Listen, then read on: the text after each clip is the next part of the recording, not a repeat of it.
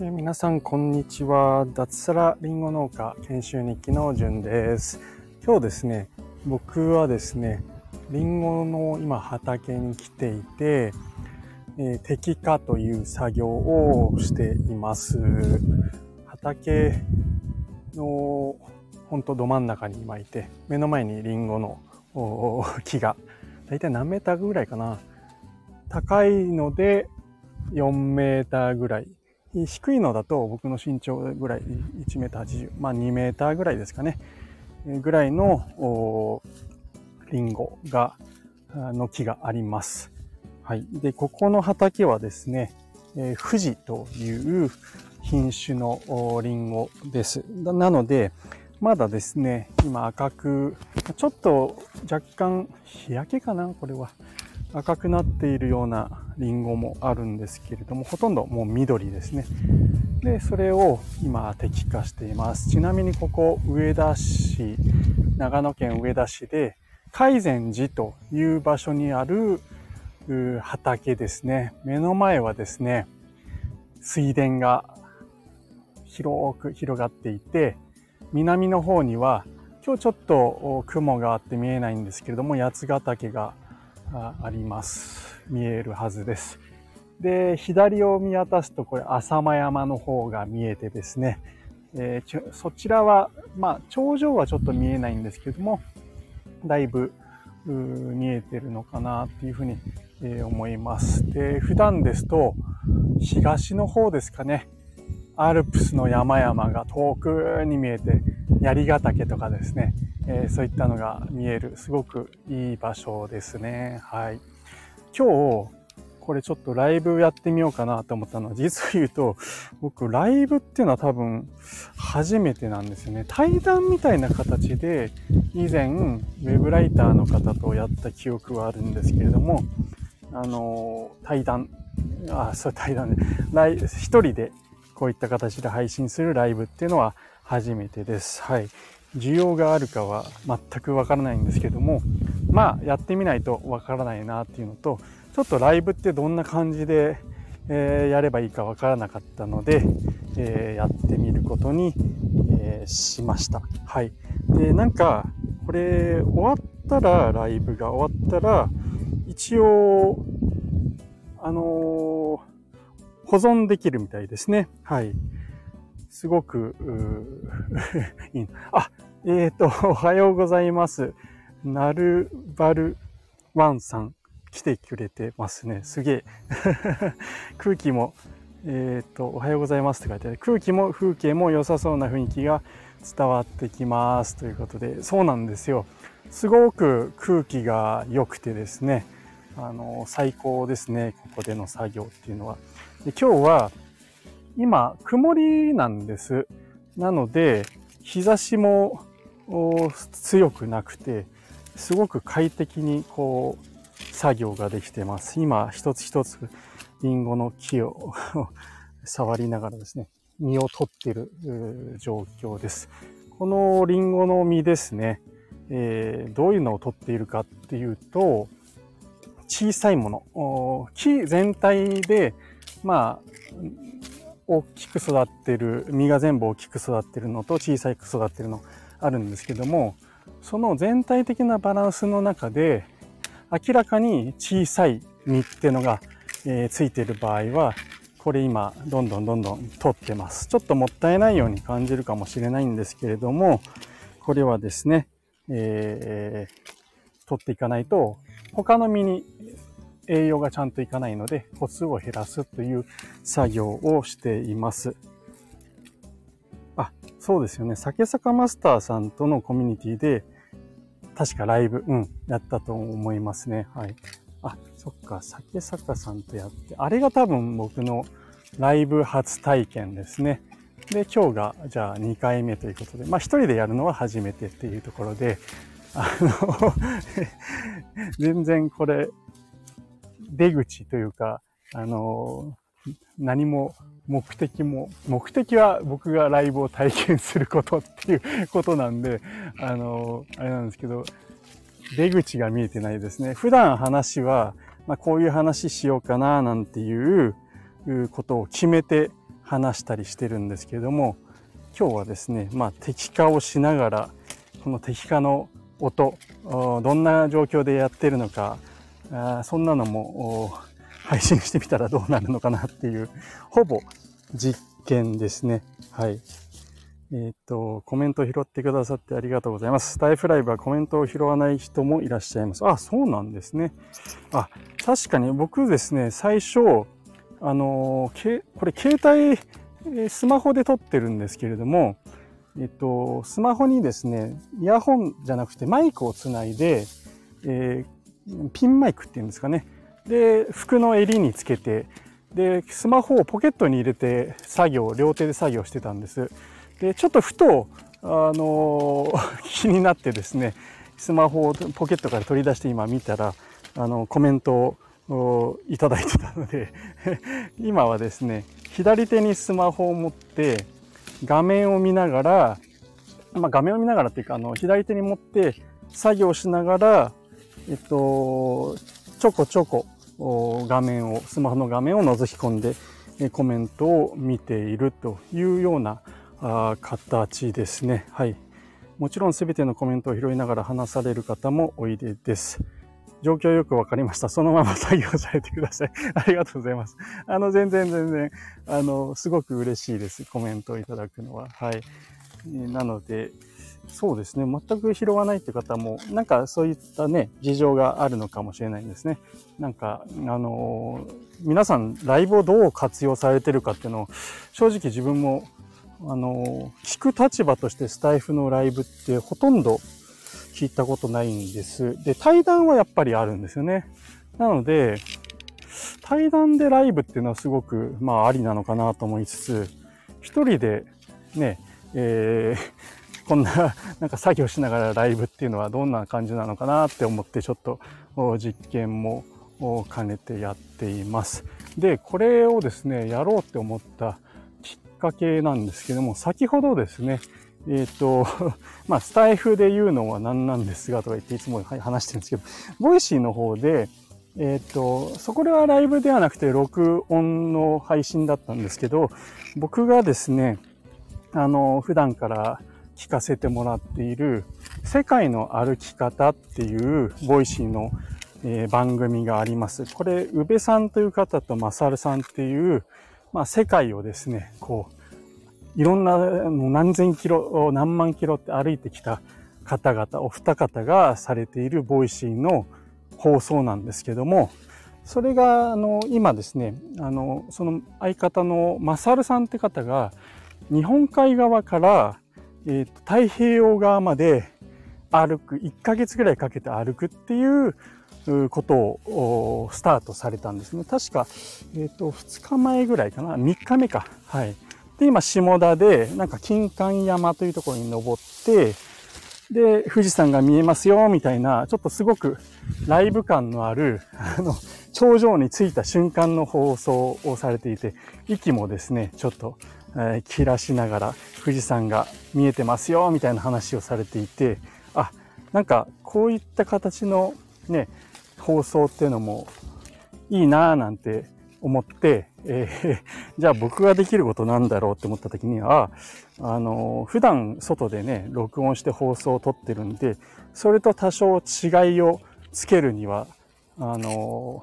なんかまあ作業してる方がいいのかなっていうふうに 思って、あえて、えー、これは録音ではなくてライブという形で、えー、農作業しながらあ撮ってみようというふうに、えー、思った次第です。はい、えー。という形で今結構これ適化の作業をしてるとですね手が 痛くなってくるんですね。多分僕まだ慣れてないんですよね。ベテランのプロとかこんな適化してても痛くなんないんでしょうね。なんかこうコツがあるんですけど、このリンゴって枝についてる、なんていうヘタと枝の間にこの理想っていう離れる層ですね。理想っていうのがあって、ここがまあ切れやすいんですよね。ただ、やっぱりですね、こう、もぐときに、ある程度力を親指でこう入れないと取れなくて、緑でまだ青いからですかね。で、それがだんだんこう、何十個、何百個、何千個 とか取ってると、まあ手がこう痛くなってくるわけですよ。はい。まあ、あの別、別に決して苦しいとかそういう話じゃないんですけど、ちょっと、あの、少し手が痛くなってきたなっていう、今、ふと思った話です。はい。えー、じゅんさんの穏やかな雰囲気がとても癒されます。あ りがとうございます農業やってるとですね、こう、気持ちが、なんだろう、穏やかになるんじゃないかなって思います。というのが、あの、農業って急いでもダメなんですよ。で、特にあ僕の師匠は野菜農家さんだったんですけれども、その方は、まあ、野菜の場合ね、ほうれん草とか小松菜だと種まいて収穫まで、まあ、早い時で夏場なんかは1ヶ月だったりするんですけど、それでも、まあ、1ヶ月ですよね。1ヶ月かけて、こう、待つっていう、まあいろんな作業をしながら、えー、ののんびりって言ったらあれなんですけども、ね、僕らがどんだけ、人間がどんだけ頑張ったところで、野菜が早く成長していける。あ、すいません、なんかマイクが取れちゃった。野菜が、ね、えー、多少ね、肥料とかで早く育ったりはするんですけど、まあそうは言っても限界があるっていうところで、それがリンゴの木とかになると、もっとなんですよ。でこれリンゴの木って実がなるまでにどんぐらいかかるかってご存知ですかね？大体、あの、まあ、生木っていうんですかね。しっかりとした食べられるような美味しい実ができるのに、普通の自然樹っていうリンゴだと、まあ、8年とか かかるんです。で、最近は技術的に革新、まあね、だいぶ技術が上がってきて、小さく木を育てるっていう、今まさに僕の園での木はだいたい高くても3、4メーターの木しかないんですけども、それぐらいになると、えー、5年。まあ、それでも5年かかるんですよね、実がなれるまで。なので、まあ、ね、あのー、今年やった作業が実を結ぶのは5年後 とか、そんなレベルだったりします。で、まあ、さらにこう技術は上がってきて、最近は3年で、えー、収穫できるようになる。ある程度ですね、個数は少ないけど、そんなリンゴの栽培方法も出てきてるんですけど、それがまあ最短ですね。3年。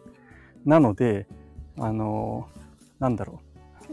穏やかにならざるを得ないっていうか、あの、短期的にね、あの、なんか急いだところで何もいいことはないっていうことで、僕もともとそんなに、あの、なんだろう。結構こう、感情的なところもあったり、えー ね、あの、起伏があるとはそんな思わないんですけれども、あの、すごい穏やかっていう人間ではないはずだと自分では思ってたんですけど、まあそう言っていただけるっていうのはもしかしたら農業を始めたからかななんて今、ふと、えー、思いました。はい。ユンさんの後ろの自然音素敵ですよ。自然音の需要は結構あると思います。あ ありがとうございます。8年。そう。そうなんですよ。あ、で、し、そう、自然音ね。まあ、あの、どうだろう。と、僕は、以前、まあ、前、引っ越す前は埼玉県の方にいて、そこはまあ郊外だったので、結構のどかで、夜はですね、隣が畑だったこともあって、カエルの音だったり、あのまあ、コオロギだったり、自然の風の音だったりはしてたんですけど、その前はですね、えっ、ー、と、都会に住んでたんです。僕の実家があるところなんですけども、あの、東京都内、都内ですね、23区内に住んでたんで、そんな自然音なんて普段なかなか感じずに、まあ、あの、飲み屋街だったりしたので近くがですね、人が夜騒いでる音だったり 車が通る音とか、そんなのばっかだったんですけども、まあ、こちらだと結構当たり前な音なんですけども、そうですね、それをこう、当たり前って思わず、ね、今後、常に初心を忘れないようにした方がいいですよね。はい。もう早速僕は長野県に移住してきて今、8ヶ月、1月末になので、まあ7、8ヶ月目ですかね。はい。とはいえ、実際はサラリーマンを3月31日までやってて、出張ばっかでほとんど長野にちゃんと住んでなかったので、実際に住み始めてからはまあ今4ヶ月っていうところなんですけども、あの、ありがとうございます。もうそれを当たり前と思わないようにしようしようというふうに思っているんですけれども、どうしても慣れって出てきちゃいますよね。なので、たまにこう振り返って自分をですね、今の環境は当たり前じゃないんだよっていうことを、はい、えー、思い返すのが大事かなって思います。それを、まあ、リマインドというか、はい、思い出させてくれて、ありがとうございます。ウーリャーと土を掘るジュンさんも聞いていて あのー、土は、リンゴ農家の場合、あんま掘らないんですよね。あのー、ちょっと、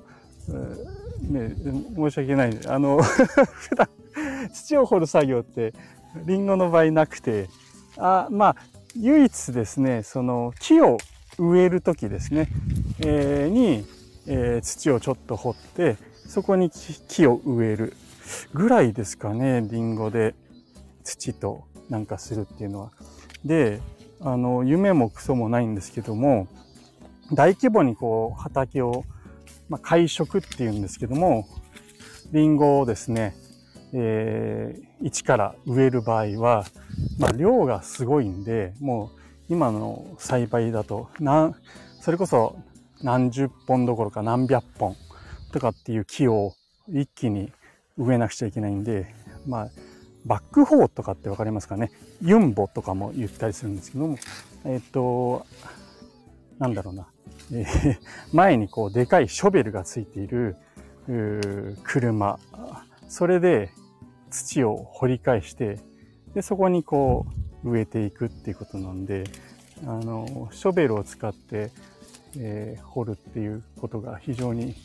えー、少ないかなと。まあ、あの、僕が修行した野菜農家さん、僕の師匠のところですね。そこで働いていた時は、もうまさに、えー、土をですね、えー、ショベルで掘ったり、結構力作業なんかはあったんですけれども、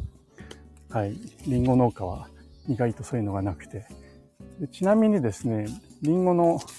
まあこれいいとこ悪いとこあると思うんですけど、リンゴの農家をやってると結構汚れないっていうか、僕ですね、リンゴ農家選んだ理由、一つはですね、スニーカーで作業できるんです。僕今ですね、スニーカーを履いて、えー、長ズボンと半袖っていう形で、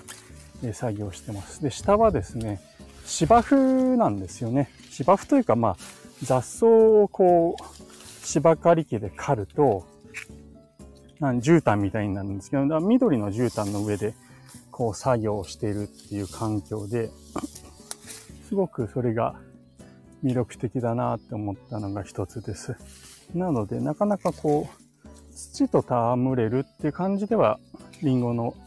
場合はですね、まあリンゴとかあと、ブドウとか、果樹系は全部そうですかね。梨、キウイ、え柿。柿っていうのが柿か。うん。えー、そんな感じで、はい。野菜農家は土と、こう、格闘する。戯れるっていう感じかなと思います。まあ僕の研修先ではブロッコリーとか玉ねぎとか、そんなのも作っていて、そちらを手伝わなくちゃいけない時もあったりするんで、その時、この間はそうなんですけど、はもう泥だらけになりましたね。はい。ただ、まあ野菜のやる時はみんなと一緒だったりするんで、こういった放送は取れないかなと思います。はい。今日はみんなですね、研修生、社員の方は、多くの人は結構休み取っていて、まあ夏休みですよね。で特に社員さんなんかは、まあそりゃ夏なんで休み取りたいでしょうからっていうことで、まあ僕は研修生の身だし、まあ、特に混んでいる、ね、行楽地とか今日多分すごい混んでるんで、そこの日に休み取るよりは、まあ平日、今日は普通に出て平日休んだ方がいいかなと思って今日は作業をしています。はい。環境が人を変えることもあるのですね。はい、そうですね。多分、そういうことだと 思います。あの、焦っても何も解決しないっていうのが、まあ農業、自然相手なんで、かつですね、なんか思い通りいかないことがあったとしても、そもそも怒る相手がいないっていう なんかね、納得いかないことがあったとしても、それ結局ね、自分がした作業の結果ですし、天候がね、不順でとか、あの、台風が来てとか、そんなことがあっても、まあ、台風に起こってもしょうがないですしね。うん、そんなかんなで多分、農業やってる人って、どうなんだ。全員が全員もちろんそんな話ではないんですけど、結構気が長かったり穏やかになる人が多いんじゃないかなって思います。文句言ってもしょうがないっていう。まあ、それ、文句言ってる人いますよ。あの、今年も天候不順で、えー、全然うまくいかないとか、まあ、ね、言ってる人もいっぱいいるんですけども、まあ言ったところで何も解決しないんで、で、ね、聞いてる方も、ね、あの、たまにならいいですけど、ずっとそんなことばっかり言ってる人だと、なんかね、あの、気分悪いとは言わないですけど、まあ、プラスになることはあまりないので、自分もそこから学んで、ああ、まあ言ってもしょうがないな、まあ黙って、こう、作業すればいいのかな、なんて思ったりしてるから、かもしれないですね。あ、コンボ。あ、コンボ じゃない。ユンボだ。ユンボわかります。あ、よかった、よかった。そう、ユンボを使って土を掘るっていうことは、えー、会食、リンゴを植える際には、えー、いっぱいあります。そうなんですよ。あのー、雨の日とかだと、あるいはちゃんと草を刈っていないと、まあ、雑草が膝上とかぐらいまで、あの、行ってしまうので、え、長靴じゃないと、まあ、ズボンが濡れてしまったり、靴の中までぐじょぐじょになったりっていうことがあるので、まあ、使い分けなんですけども、ここ数日こちらは晴れていたこともあって、あと芝刈りを、草刈りこの間僕この園をやったばっかりで、まあ、なので緑の絨毯みたいになってるんで、今日はスニーカーで全然作業ができるってことで、長靴ってやっぱり、こう、暑いし、あの、決して快適なもんじゃないんですよね。はい。なので、もちろんね、野菜農家さんも、畑に入るときは、ほとんどみんな長靴なんですけども、のリンゴ農家、ぶどう、うん果樹系はですね、えー、天気が良くて草をちゃんと刈っていれば、スニーカーでできるって、すごく あの僕は、そんなの大したことねえよって言われる人もいるかもしれないです、僕はここに一つ大きな魅力を感じてますね。なんか、気分が違いますよね。長靴履いてるだけ、あの、スニーカー履いてるだけで。あの、サラリーマン辞めて、僕、スーツをですね、えっ、と、冠婚葬祭用のスーツ一着と、あと何かあった時用に、えー、まあちょっとしたイベントとかね、あのそういった時にスーツ必要なんで、それを一着。計2着以外、何着捨てたのかな多分7着から8着ぐらい持ってたの全部捨てたんですね。もう、スーツは着ないっていうことで。はい。で、スーツ着なくなって今は、まあ夏なんで T シャツを着てとかですね、えー、ラフな格好、まあ冬もね、ジャンパーとかそんなので作業して、下はやっぱり楽な靴、スニーカー、自分の履き慣れた革靴じゃなくて、スニーカーで作業するんですけど、すごくですね、あのー、すごく快適です。この服装、自由っていう農作業をするための服装って、まあワークマンとかユニクロで買ったり今してるんですけど、まあ快適な服多いじゃないですか。それ、スーツを着てネクタイしなくていいってだけでもすごく快適だなぁなんていうふうに、えー、思います。はい。えっ、と、あ、えっ、と、コメント、バッハ会長様。安心安全のパトロール。サラリーマンなんかやめた方がいいで。この部屋に異常は見つかりませんでした。なんか、安心安全のパトロールされてる方なんですかね。ありがとうございます。あの、変な話は全然、えー、してませんので、ご安心して、えー、ください。そのまま、あのね、他の部屋行ってパトロールするのもいいですけど、ぜひ、こちらでもちょっと絡んでもらえると嬉しいですね。はい。まあ、サラリーマンなんて言ってて、僕はですね、あの、前の会社ですね、すごく、あの、いい会社でして、えー、僕はもう一回サラリーマンやるんだったら、前の会社で働きたいなって思ってるぐらいすごくいい会社だったんで、あの、まあ、どうなんですかね。まあ人それぞれかなとは思うんですけど、僕は、まあ、ちょっと疲れたとかっていうのもあったりはもちろんしたんで、えー、やめた方がいいとはね、えー、なんとも言えないところはあるんですけれども、あの、あまりにもね、サラリーマンやってるのが辛いとかですね、そこがブラック企業だとかですね、ストレスが溜まってどうしようもないって人はですね、まあ違う道もあるんじゃないかなっていうふうに思ってます。で、その中に一つの選択肢として農業っていうのがあると僕は思ってます。で、農業のいいところは、まあ今も話した通りすごく 格好が自由だったり、あのまあ自然相手の仕事なので、すごく作業しててもこうやって癒されますよね。まあそもそも どうなんだろう。サラリーマンやってた時に僕、まあスタイフ、ウェブライターとしての発信なんかをしてたんですけれども、あのまあライブでこう仕事中、あるいは営業中ね、えー、配信しようなんて思ったことないですし、はい。まあ今日も農業やりながらやろうと思ったのも今日思いつきで初めてなんですけれども、まあこんなこともできたりするんで、はいもしどうしても、ね、サラリーマンが向いてないって人もいると思いますんで、そういった場合は、まあやめてもいいのかなとは思いますね。今、いろんな生き方、自由にできる時代ですし、あの、うん。それで、まあ、僕は農業をやって始めてですね、今年、すごく今幸せを感じているので、えー、同じような思い、農業に興味ある方にですね、えー、少しでもそういった魅力を伝えられればなと思って、スタイフなんかの配信はしているというところですね。はい。ライブお上手ですよ。上から目線みたいですいません。ラム、はい。全然全然。ありがとうございます。ああ、よかったです。あのー、ね、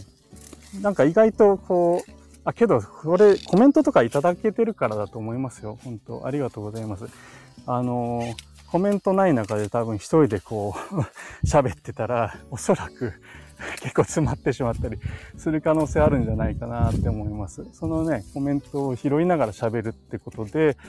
あの、喋れてるのかなって今、あの、今日の気づきですね。はい。で黙々とさっきからこう、ね、えっ、ー、と、リンゴの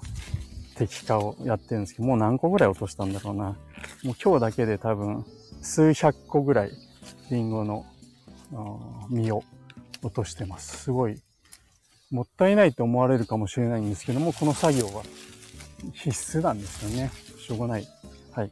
で、まあこれを落とすことによって、えー、残った方の実に栄養が集中して大きくなる。皆さんの元に届いているリンゴって、超スーパーエリートなんです。今日今ね、これ手でこう、一個ずつ落として何百個とかいう話をしてるんですけれども、実はですね、花がついた時点で、ほとんどの花は落とすんですよ。あの、どうだろう。えっ、と、花の段階で残るのは10%も残んないんじゃないかな。そこで花を全、ガンガンガンガン落としてきます。で、残った花もですね、今度側花っていう中心の花と横のそばの花っていうので側花って出るんですけども、その側花も落としていきます。で、その花、やっと生き残って、中心だけ残った花もですね、実をつけた段階で、またですね、ガンガン落としてきます。で、それで大きくなっていったところで、またですね、えー、こういった摘化作業。このし、今仕上げ摘化なんですけど、その前にですね、普通の摘化作業があって、そこでもバンバンバンバン落とされていくと。で、最後にですね、こうやって、また仕上げ摘化っていう形で小さかったり、形が悪かったり、傷がついていたりっていうので、またリンゴは落とされていくと。かわいそうですね。それで、さらにまだあるんですよ。この後、収穫時に、やっぱりですね、えー、虫がついてしまったり、鳥に、えー、つつかれてしまったり、えー、色がちゃんとついてなかったり、え、そんなのもまた選別されて、え、その選別された中でも、え、レベルがあってですね、あの、お客さんに生食用、要は生で食べるようで届くっていうのは、その中でも半分ぐらい。残りはですね、え加工用になったり、あるいはちょっとひどいものだとまた廃棄っていう形になるので、みんなのところに行ってるリンゴって超スーパーエリートなんです。はい。なんだろう、これなんか、えっ、ー、と、今で放送できてるかな？大丈夫ですよね、多分。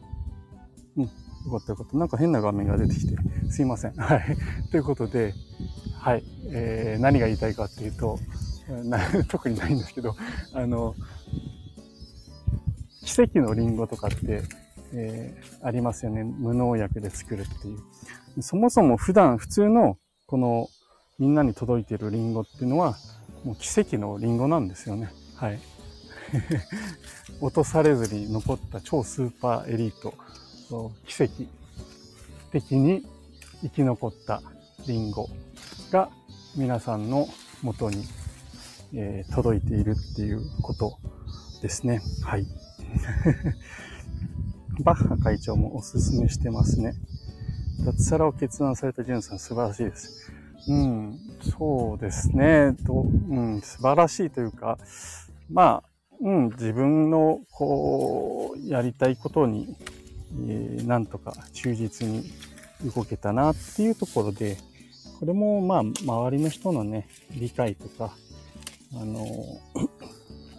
手伝ってもらったり、サポート、応援があってできていることなんで、まあ、自分の感覚的にすごいっていうのは、あんまり正直ないんです。うん。で、まあ、どうなんですかね。今、真面目な話というか、ちょっとノウハウ的なこと言うと、サラリーマンもリスクはある時代ですし、あの、どこやっててもね、昔と違って、えー、絶対一生同じ会社で働くっていう人はですね、確か割合すごい減ってるんですよね。あのー、そもそも企業の寿命は、なんか30年、平均30年とかいう時代で、だから、ね、普通に確率的に言うと、一度入った会社に最後まで一生勤めて、ね、終わるって人の方が減っている時代なので、まあ、そのね、脱サラっていうのは、まあ、だいぶハードルは下がってるんですよね。はい。で特にまあ、副業とかやるとですね、その、ハードルっていうのはさらに下がるのかなっていうふうに思います。その結果僕も、まあ、脱サラができた、した、したいことができたっていうところかなっていうふうには、えー、思います。はい。皆さんの幸せ度が伝わってきます。ありがとうございます。そうですね。今すごく、あの、幸福感がありますね。はい。今直近で言うと、あの、日が差してないとはいえ、だいぶ汗が 出てきて、えっ、ー、と、指も痛いですって感じですけど、はい。まあまあ、けど、全然あれですね。りんご農家さんの実用を話していただけていろいろ発見がありましたあ。ありがとうございます。まあ、そうですね。僕はまだ、まあ、研修生ではあるんですけれども、まあ、いろいろ、こう、僕も日々学んでいることがあるので、そこら辺を、こう、発信していけたらすごく、ね、あの、いいのかななと思ってやらせてもらってます。奇跡のリンゴ。そうなんですよ。これ、まさに皆さんのところに届いてるのは奇跡のリンゴです。今、こうやって敵化して落としてるリンゴはですね、えー、残念ながら皆さんの元には届かないんですよね。はい。栗まんじゅうさん、おはようございます。お初で失礼します。えー、おはようございます。ありがとうございます。えー、はじめまして。えっ、ー、と、なんか、今農、農園からですね、僕はリンゴ農家の研修生をやっているんですけれども、リンゴの農園でですね、今日は摘果という、えー、リンゴの実を取る作業をしながらライブ放送させてもらってます。はい、あ、エンマイ、エンマさん、おはようございます。おあの、ちょっと、エンマイさんとはですね、あの、知り合いで、えー、同じ、えー、コミュニティで、エンマイさんもこれから、え、脱サラをして、え愛媛県で、ベニマドンナを作るということで、同じ家事をやる仲間なんですけども、ライブ来ていただきました。ありがとうございます。ちょっとこれ新たな、チャレンジってほど大げさなもんじゃないんですけれども、リンゴの摘果作業、ちょっと繰り返しですいません。同じ風に聞いてた人はあれなんですけど、リンゴの摘果作業をしながら、ちょっとライブをするなんていう挑戦じゃないですけど、えー、どんなことになるのかななんて思ってちょっとやってみてみます。これ皆さんのところには、えっ、ー、と、人数が、えー、はい、見えないようになってるらしいんですけど、ライブ放送今ですね、8人ぐらい聞いてもらってます。すげえ。ありがとうございます。こんな、ね、えー、大したことない 放送なんですけれども、あの、すごく嬉しいですね。はい。いや、ちょっとだいぶ指が痛くなってきたな。ちなみに今何時だと思って9時半なんですね。ということは今日朝僕はですね、6時ぐらいから作業してるので、約3時間半、えー、ひたすらリンゴの木の摘果作業をしています。えー、この畑はですね、広さが多分一旦って言っても皆さん想像つかないと思うんで、えー、25メーター、学校にある25メータープール、これで想像してもらうとわかると思うんですけど、わかりやすい。それがだいたい4つ分ぐらいの畑を今日はやっていて、3時間半で摘果は今、だいたい半分ぐらい終わった感じですかね。はい。なので、今日中にこの畑の摘果は終わって、摘果が終わったらこの後ですね、はしごを使って、上にこう、リンゴって枝が上に上にって伸びていくんですけども、それが混み合ってくると、なんていうんですかね、あの、風通しが悪くなったり、日当たりが悪くなってしまうので、そこら辺を整理するために、ハサミで切る剪定の作業があります。なので、まあ、実が全部取り終わったら、多分昼ぐらいまでには終わるので、その後、剪定の作業をして、えー、今日はですね、どうだろう、2時か3時ぐらいまで、えー、作業したら家に帰って、えー、風呂入って、で、ライティングの仕事をしたり、ブログを書いたりして、で、夕食を食べて、またブログを書いて、みたいな。で、まあ9時、10時。目標9時なんですけど、いつも寝れないんですよね。だいたい10時、11時ぐらいを、えー、目安に寝て、明日も同じこと。あ、違う。明日は土曜日が、土日は研修生休みなんですね。月曜日は同じような感じになるんですけど、土日は休みなので、まあ、あの、休みの日は家でライティングやったりブログしたりって、なんか遊んでないなって感じですけど、まあ、あの、昨日とかちょっとバーベキュー庭でやったりしたんで遊べてはいるんです。はい。えっ、と、あ、えっ、と、栗まんじゅうさん、なるばんさん、おはよう。えんまいさん、おはようございます。えっ、と、セミめっちゃ鳴いてますね。そうなんですよ。まあ、ここら辺は多分聞こえてくる方向を見ると、森っていうほどじゃないんですけど、林があるんですよね。なので、そっちからですね、多分、セミがめちゃめちゃ 鳴いてます。コオロギもいるし、まあまあ、いろんな、いますよね、畑なんで。はい。あ、いいですね。なんか、この、ナルバン、ナル、ナンバルワンさん、こんにちはって、エンマイさんからあの、リスナーさん同士で、えー、会話していただくのってすごい嬉しいですね。はい。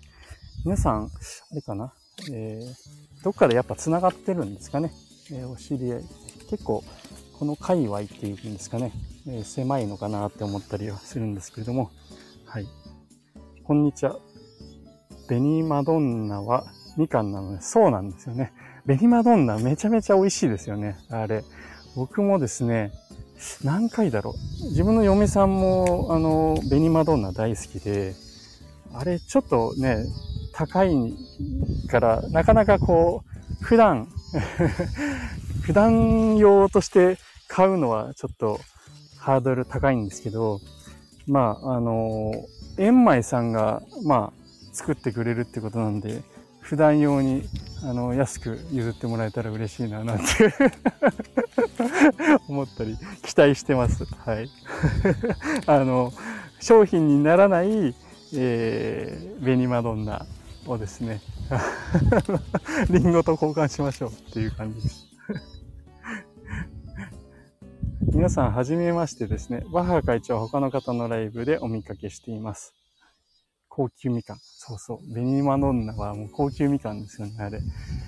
ちょっと全然ね、想像つかないんですけど、作り方とか。多分、高いには高いなりの理由があって、あの、大変なんだろうなっていうのは想像つきます。あの、僕が知ってる中では、まあ、長野県だとこう、シャインマスカットがやっぱり有名で、すごく一房あたりの値段高いんですけれども、これはなんで高いかっていうと、大変なんです めちゃくちゃ大変です。何百粒とかあるブドウの房をですね、こう、削ぎ落としていって少なくしていくっていうところで、で、あれ、大体粒数がですね、35から45粒に、えー、してるんですよね。で、最後の方はですね、だいたいどうだろう、100粒ぐらい残してあって、それを今度、あの、適流っていう、あの、粒を積むっていう作業。小さいですね、先っぽが細いハサミを使って、一個一個、あの、その、ブドウになりかけている小さい粒を切っていって回しながらですね、形も整えて、あの逆三角形みたいな形にしていくっていう作業をひたすらですね、あの腰をかがめながら、あの、垂れているブドウの房をを一つ一つ掴みながら切っていくっていう作業を黙々とやるんですね。あれめちゃくちゃ大変です。あれは高くないと、まあ、それはやっていけないですよねっていう話なんで、あの、ベニマドンナは作り方知らないですけど、高いっていうのは決してブランディングだけではなくて、作業も大変なんだろうなっていうふうに勝手に想像しています。じゅんさん交渉成立。ありがとうございます。ベニマドンナの方が高いから、多分、あの、ベニマドンナ1個に対して僕はリンゴ何個送んなくちゃいけないんだろうって感じですけど。まあ、あの、ね、夏、ほんと昨日、おととい、今週収穫できているシナノリップっていう、まあ、極早生っていう、まあ、すごく早く取れるリンゴ。昔は、このお盆の時期に取れるリンゴって、まあ、ほとんどなくて、まあ、津軽ぐらいだったんですよね。で、まあ、なんか津軽の悪口になっちゃうんであれなんですけど、こうさ、甘いだけで酸味がなかなか出ないっていうことだったんですけど、このシナノリップっていう新品種ですね。新品種つってもまだ5年ぐらいかな ?7 年ぐらいか。そのぐらいなんですけど、長野県で開発されて、なので、なんかその権利関係があって、長野でしか今作れないんです。でね、リンゴって言ったら青森、岩手が有名なんですけど、3番目なんですね。生産量で言うと長野が。ただ、まあそのシナノリップって和製にしては甘さと酸味のバランスがすごく良くて、かつですね、あの、めちゃくちゃジューシーなんです。これをお盆の時期に新鮮な状態で食べられるってすごい貴重で、何が言いたいかって、まあまあいい値段で売れるんです。あの、スーパーとかだと1個まあ200円とかってそこそこなんですけども、もうちょっといいデパートとか行ってもですね、400円、500円で売ってるような、もちろん形も色も大きさもいいものに限ってなんですけども、まあ、そのぐらい値段がついたりする。まあ、競合がね、いない、富士とかも取れる時期じゃないんで、高くなるっていう理由もあるんですけれども、まあ、はい。そのシナノリップだったら、個数を抑えめにして あの、円舞さんに、ね、送れるかなと思って。普通のね、富士とかだと、それこそ一箱ぐらい送んないと割に合わないんじゃないかななんて思っちゃって そんな話でした。シナノリップ、なん、もう、円舞さんこれ桁数読めない 小さいから、ゼロがね、何個か。まあ、シノノリップ1億個送ってぐらいかな。1、わかんない。1億ぐらい。ウェイって。そんなに送ったら、もう、普通に出荷する分がなくなっちゃいますね。まあ、研修生が終わった、うん。農家さん同士のこう、知り合いっていいですよね。昔の経済の物々交換なんかができるんじゃないかなって思っていて、はい。そこら辺を目標に。で、どうだろう。あの、皆さんどう思われるかわかんないんですけど、農家さんに野菜とかリンゴを送るのって結構プレッシャーになりそうだなって思ってます。下手なもん送れないっていう気持ちが、まあ、出てくるんじゃないかなって、今はもうま早速出てるんですけども、でそれが、まあ自分の栽培技術を磨く、